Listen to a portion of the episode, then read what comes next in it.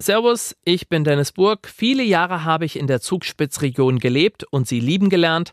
Deshalb nehme ich dich mit auf einen Besuch bei Freunden.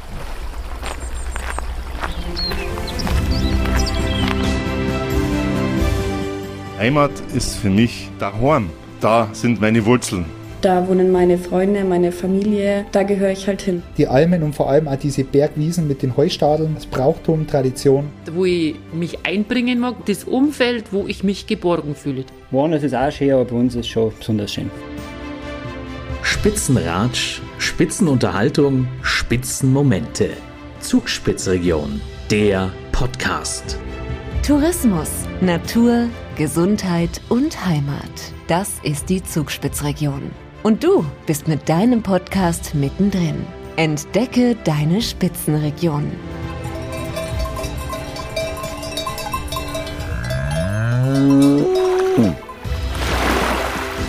Spitzenratsch, Spitzenunterhaltung, Spitzenmomente. Zugspitzregion, der Podcast.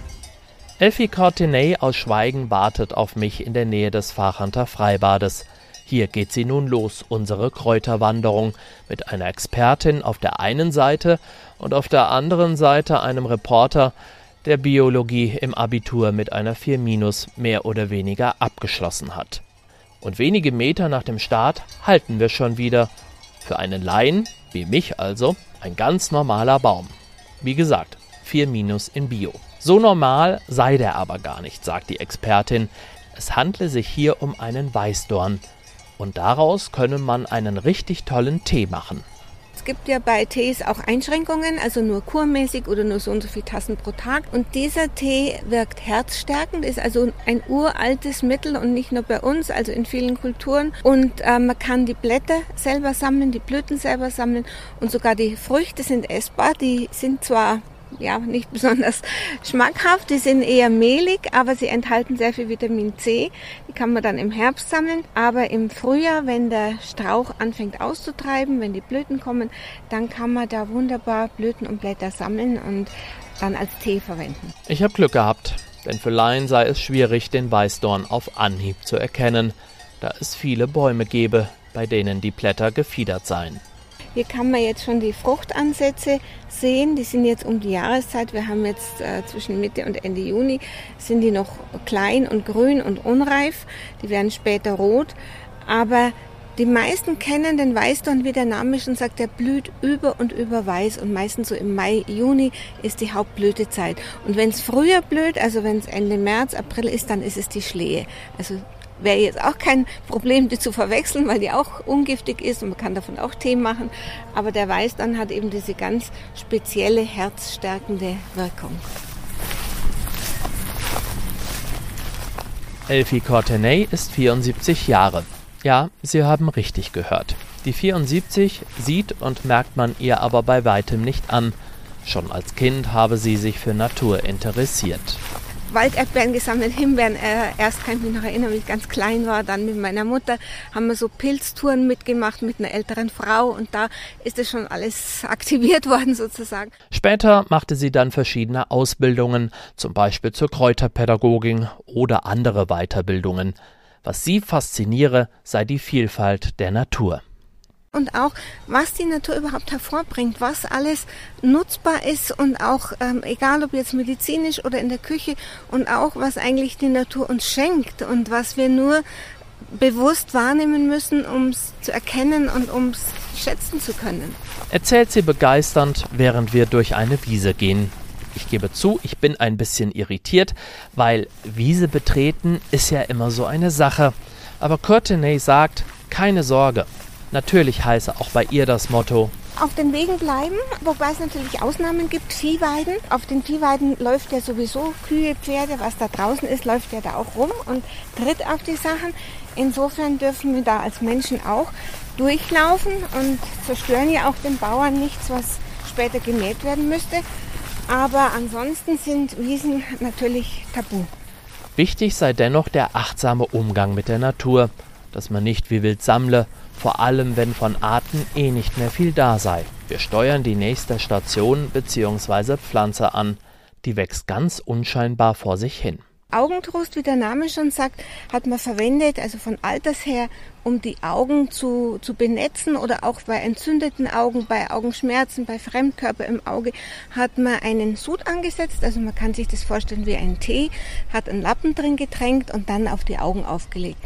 Und damit wird das Auge beruhigt und auch wieder die Entzündung klingt schnell ab und es ist also ein ganz einfaches Mittel und es gibt sogar auch aus diesem Augentrost fertige Mittel zu kaufen. Diese ganz zarte Pflanze, weiße kleine Blüten mit violetten Streifen und einem gelben Punkt, wachse nur auf natürlichen Böden, erklärt Courtenay. Sie gesteht mir dann, dass ihr manchmal Pflanzen und Kräuter begegnen, die sie vorher auch nicht kannte. Das passiere immer mal wieder. Allein schon, wenn man in eine, eine andere Gegend kommt, wachsen dort wieder andere Pflanzen, es sind andere Böden, andere Höhenverhältnisse, andere Lichtverhältnisse. Und jede Pflanze hat ja bestimmte Bedürfnisse. Es gibt nur wenige Pflanzen, die überall wachsen. Zum Beispiel der Löwenzahn, der ja mit viel Dünger bzw. Wasser auskommt und faktisch überall wachsen kann, so meine Erinnerung aus dem Biounterricht. Die Expertin gibt mir recht und ich erhalte zudem ein Pluspunkt. Sie verrät mir, dass man mit dem Löwenzahn auch etwas anstellen kann. Natürlich sammelt man ihn dann nicht von der Güllewiese, sondern eher vom Waldrand. Aber der enthält sehr viele Bitterstoffe in den Blättern und auch vor allem in der Wurzel. Und diese Bitterstoffe sind eigentlich ganz wichtig für uns Menschen, für Leber und Galle, um den Körper immer wieder zu reinigen, zu entgiften. Und das Problem ist, dass heutzutage in der, ich nenne es immer Gemüseindustrie, da werden diese Bitterstoffe weggezüchtet, weil man davon ausgeht, dass die Leute es dann nicht kaufen würden, also wie beim Endiviensalat, beim Chicorée, beim Rucola. Also der Rucola ist ja eigentlich ursprünglich die Rauke, da wird das weggezüchtet und die Leute denken dann immer noch, sie essen was Gesundes und in Wahrheit ist es eigentlich ziemlich leer, so wie der Kopfsalat aus dem Gewächshaus. Mein hart erkämpfter Pluspunkt, ja, er ist wieder Geschichte, denn ich habe die falsche Kleidung an, während wir durch das höhere Gras gehen. Courtenay empfiehlt nämlich bei ihren Kräuterwanderungen lange Hosen. Und auch geschlossene Schuhe. Ich habe jetzt zwar heute auch Sandalen an, aber normalerweise geschlossene Schuhe. Ich gebe den Leuten immer ein Rezept, ein ganz spezielles, und zwar gegen Zecken. Also es ist ein Geruch, den die Zecken nicht mögen. Das ist vom Zirbelkieferbaum. Ähm, der wächst in den Bergen in höheren Lagen und dieses ätherische Öl von dieser Zirbelkiefer, das mögen die Zecken nicht. Und dann kann man da einige Tropfen mischen mit einem neutralen Öl und verschütteln und dann sich von den Knöcheln bis zu den Knien auftragen. Und dann hat man praktisch diese Geruchswolke bei jedem Schritt vor sich und das hält die Zecken ab, ähm, hochzukrabbeln, weil die kommen ja von unten. Früher hat man mal gemeint, die würden von den Bäumen fallen, das stimmt aber nicht, die kommen von unten und so kann man sich da schützen. Vor einem Holunderstrauch bleiben wir stehen. Hier handelt es sich um einen Alleskönner, sagt die 74-jährige Kräuterexpertin. Ein Alleskönner deshalb, weil man alle Teile verwenden könne. Also die Blüten kennt man ja heutzutage auch wieder, ist auch ein bisschen in Mode gekommen. Ähm, Holundersirup kann man ganz leicht selber herstellen oder auch Holundersekt, wenn man das äh, vergären lässt. Und auch Holunderküchel sind hier in der Gegend sehr beliebt. Also man taucht so eine Holunderdolde in Pfannkuchenteig und bäckt es kurz in heißem Fett raus. Schmeckt köstlich. Die Beeren hat man früher traditionell verwendet gegen Erkältungskrankheiten. Da hat man Saft eingekocht. Es ist auch ganz wichtig zu wissen, dass alle Teile außer den Blüten vom Holunder leicht giftig sind. Also die Blüte macht wirklich die Ausnahme, aber auch die Beeren, wenn man die roh, zum Beispiel roh isst oder essen würde, kann man Brechdurchfall bekommen und deswegen sollte man die immer abkochen. Unsere Kräuterwanderung geht zu Ende. Ich habe viel Wissen gesammelt. Meine Biolehrerin wäre stolz auf mich. Und Elfie Courtenay ist immer wieder beeindruckt, was die Kräutervielfalt hier in der Zugspitzregion betrifft, dank der vielen ungedünnten Böden und der alpinen Lage. Vor allem ab 750 Meter Höhe sei das eine andere Hausnummer als zum Beispiel in Murnau oder Uffing. Eigentlich unbegreiflich und auch immer für mich äh, nicht so gut verständlich, dass so viele Leute so achtlos damit umgehen oder es gar nicht beachten oder nicht wertschätzen. Es ist so schade, weil wir haben es ja direkt vor der Nase, wir müssen es eigentlich nur nutzen.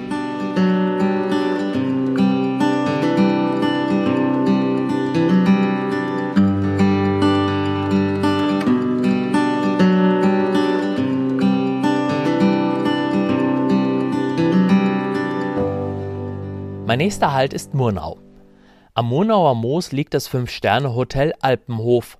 Für Küchenchef Klaus Kromotka sind Kräuter ein wichtiger Bestandteil einer guten Küche. Und es geht ja nicht nur darum, dass ich mein Fleisch oder mein Stück Fleisch mariniere mit Kräuter, sondern es fängt damit an, der ganze Ablauf muss stimmig sein. Und äh, es sind ja nicht nur die Kräuter, sondern ich kann es kreuzen mit allem und selbst im Dessert finden wir bei uns die Kräuter wieder. Und ähm, ich gehe jetzt einfach auf den Basilikum, weil es einfach unheimlich toll ist. Es ist jetzt nicht was, was aus Murnauer Moos kommt, ich kann auch den Thymian nehmen. Ich karamellisiere den und ziehe mir den Geschmack raus, mache dort eine super Creme Brûlée, die einfach einen tollen harmonischen Geschmack hat. Der Zucker, dieses, diese leichten Bitterstoffe von den Kräutern, was einfach schön harmonisch ist. Lokale Kräuter spielen in dem Spitzenhotel natürlich eine große Rolle. Hier setzt der Küchenchef aber auf die Kompetenz anderer. Denn auf Anhieb Kräuter erkennen, nein, das könne er nicht. Das muss ich mir zugestehen. Also wir haben hier zwei tolle ältere Frauen, die Kräuter hexen und die gehen wirklich Kräuter sammeln und bringen uns die. Und auch ich lerne jedes Mal wieder dazu. Wie im wahren Leben heißt übersetzt, auch eine 4 Minus im Bio-Abitur ist nur ein Zwischenergebnis.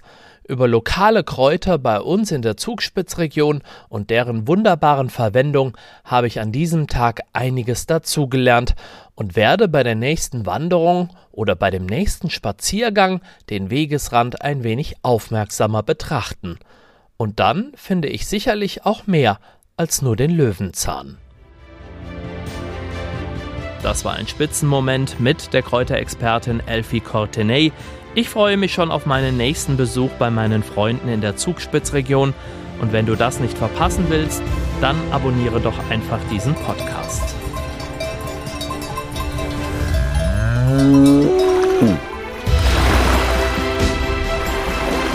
Mehr über die aktuelle Folge und die Zugspitzregion findest du auf zugspitz-region.de. Spitzenratsch, Spitzenunterhaltung, Spitzenmomente.